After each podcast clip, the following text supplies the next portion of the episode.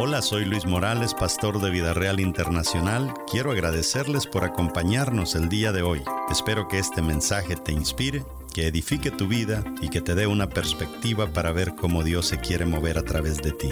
Disfruta el mensaje.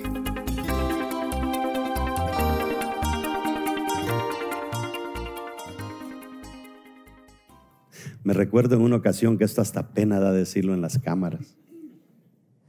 Nosotros teníamos un líder de jóvenes y tenía una célula. Y llegó a la célula y le llegó un miembro nuevo.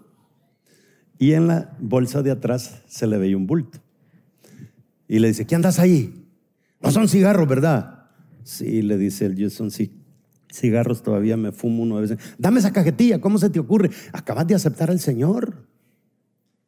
Y el sinvergüenza le quitó los cigarros y se los fumó él. Esto es un dato real. ¿Cómo vamos a cambiar el mundo nosotros así? ¿Cómo le puedo decir yo a mis personas que trabajan conmigo, sean imitadores de mí? 11. Los valores deben de ser compartidos. Tenemos que compartir. El día que usted sea una persona que practique valores, y comparta valores con sus hermanos, su célula va a ser transformada. Pero si lo único que usted comparte es picardía, si usted llega tarde a la... Ay hermano, discúlpeme, llegué cinco minutos tarde, ese tráfico está tan terrible, esa ya está muy gastada. Y mire, ¿por qué no me contestó el teléfono, hermano? Yo le estaba, ay, cállese, mi hermano, ese bendito teléfono falla y falla y falla. La batería creo que me le está fallando, esa ya está muy gastada no contestan el teléfono. Fíjese que el otro día yo intenté hacerle una llamada a una persona que hemos estado trabajando juntos en algo de la iglesia y le llamé y no me contestó. No le volví a llamar. O sea, a mí no me contesta una llamada. Yo asumo que usted no tiene la disciplina de contestar llamadas. Yo no le vuelvo a llamar. Porque si usted me llama a mí, le digo hasta la una de la madrugada, mi teléfono está encendido, dos de la madrugada está encendido. Si me agarró dormido a buena mañana, le estoy devolviendo la llamada. Eso es, parte de nosotros haber cambiado por el Evangelio. Los valores deben de ser compartidos. Mire lo que dice 2 Timoteo 1.5. Tu abuela Loida y tu madre Eunice confiaron sinceramente en Dios. Y cuando me acuerdo de ti, me siento seguro de que también tú tienes esa misma confianza. Mire cómo va la cosa. Le dice, tu abuela Loida contagió a tu madre y tu madre te contagió a ti. Por eso le dice, y cuando me acuerdo de ti, me siento seguro de que también tú tienes esa misma confianza. Mire, confiar en la abuela, confiar en la mamá y confiar en el hijo, qué tremendo. Es que es tan importante este asunto que lo conozcan a usted del pueblo como el genuino, el honesto, no el pícaro. Segunda Timoteo 2:2. Y lo que has oído de mí en presencia de muchos testigos, eso encarga a hombres fieles que sean idóneos para enseñar también a otros. Mira, yo Pablo te lo enseñé a ti. Tú lo aprendiste, mire cómo va. Y lo que has oído de mí en presencia de muchos. O sea, yo tengo los valores, te los enseñé a ti, Timoteo, se los enseñé a muchos, Timoteo. Ahora tú, Timoteo, agarra esos mismos valores y llévaselo a otros, pero que sean, ¿cuál es la calificación que dice? Hombres fieles que sean idóneos para enseñar también a otros. Este es el poder del Evangelio. El poder del Evangelio es transformación aquí, aquí, aquí, aquí y aquí.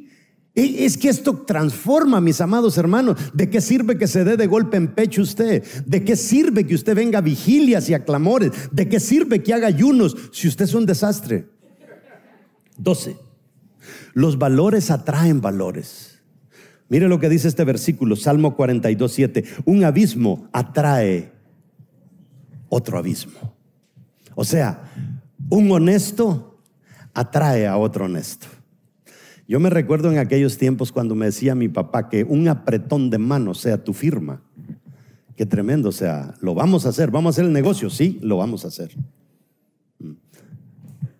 Y va a salir mal la cosa, bueno, pero ya di mi palabra y lo vamos a hacer. Trece, terminamos. Los valores se convierten en normas sociales. Éxodo 20, 12 al 15. Honra a tu padre y a tu madre para que disfrutes de una larga vida en la tierra que te da el Señor tu Dios.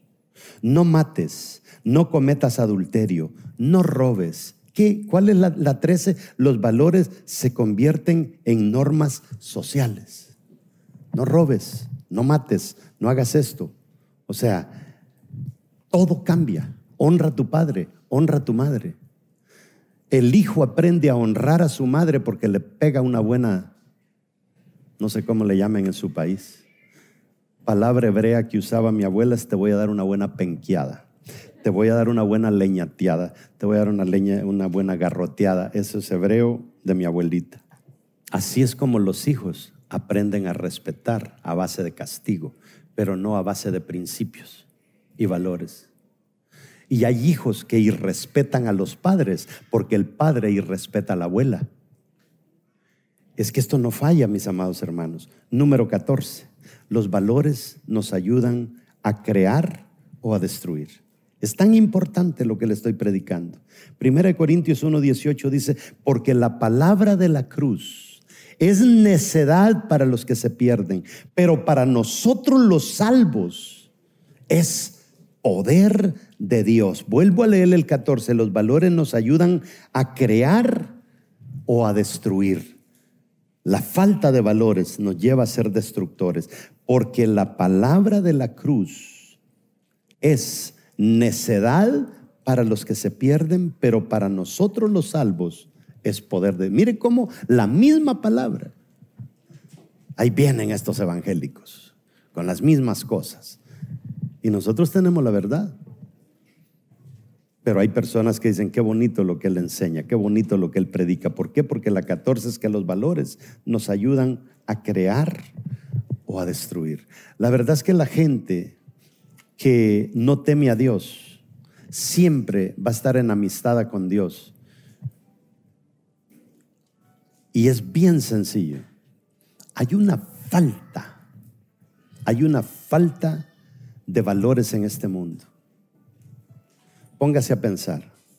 Nosotros tenemos nuestra iglesia enclavada en una ciudad, ahí nació nuestra iglesia, donde el alcalde no tuvo ningún problema para pasar una ley de que la venta de marihuana estuviera abierta durante la cuarentena que todas las licorerías estuvieran abiertas hasta la hora que quisieran, hasta los domingos. Antes las licorerías cerraban a las seis de la tarde. ¿Se recuerda cuando usted iba a comprar su medio litro? Ahora no, ahora está abierto, está abierto, pero no solamente eso, esa misma ciudad, y uno dice, hmm, ¿quién estará aconsejando al alcalde? Porque las clínicas de aborto también están abiertas. Ahora de repente el alcalde dice, las iglesias no van a abrir, dice, porque queremos que usted no se vaya a contagiar, queremos lo mejor para usted. Y la gente se la cree y dice, wow, el alcalde nos ama. No, lo que quiere es robarnos un principio religioso. Pero ¿cómo lo detecto? Ah, ahora está proponiendo una ley que un hombre puede tener tres, cuatro o cinco mujeres en la ciudad. O sea, dentro de poco, si usted quiere ser un sinvergüenza con cuatro mujeres váyase a vivir a Somerville. El alcalde lo protege. Entonces, ¿qué es lo que me mostró el alcalde?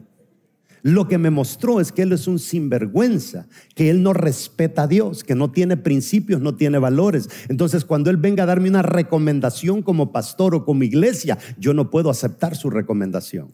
Y este mundo está plagado de eso. El alcalde de Nueva York dijo, tómense los medicamentos, hagan todo lo que el protocolo dicen que hay que hacer, porque de allá arriba no les va a venir ayuda, dijo. Así está nuestro mundo, póngase de pie. Tenemos que verdaderamente nosotros entender que si no vamos a hacer luz en medio de todo esto, de nada sirve.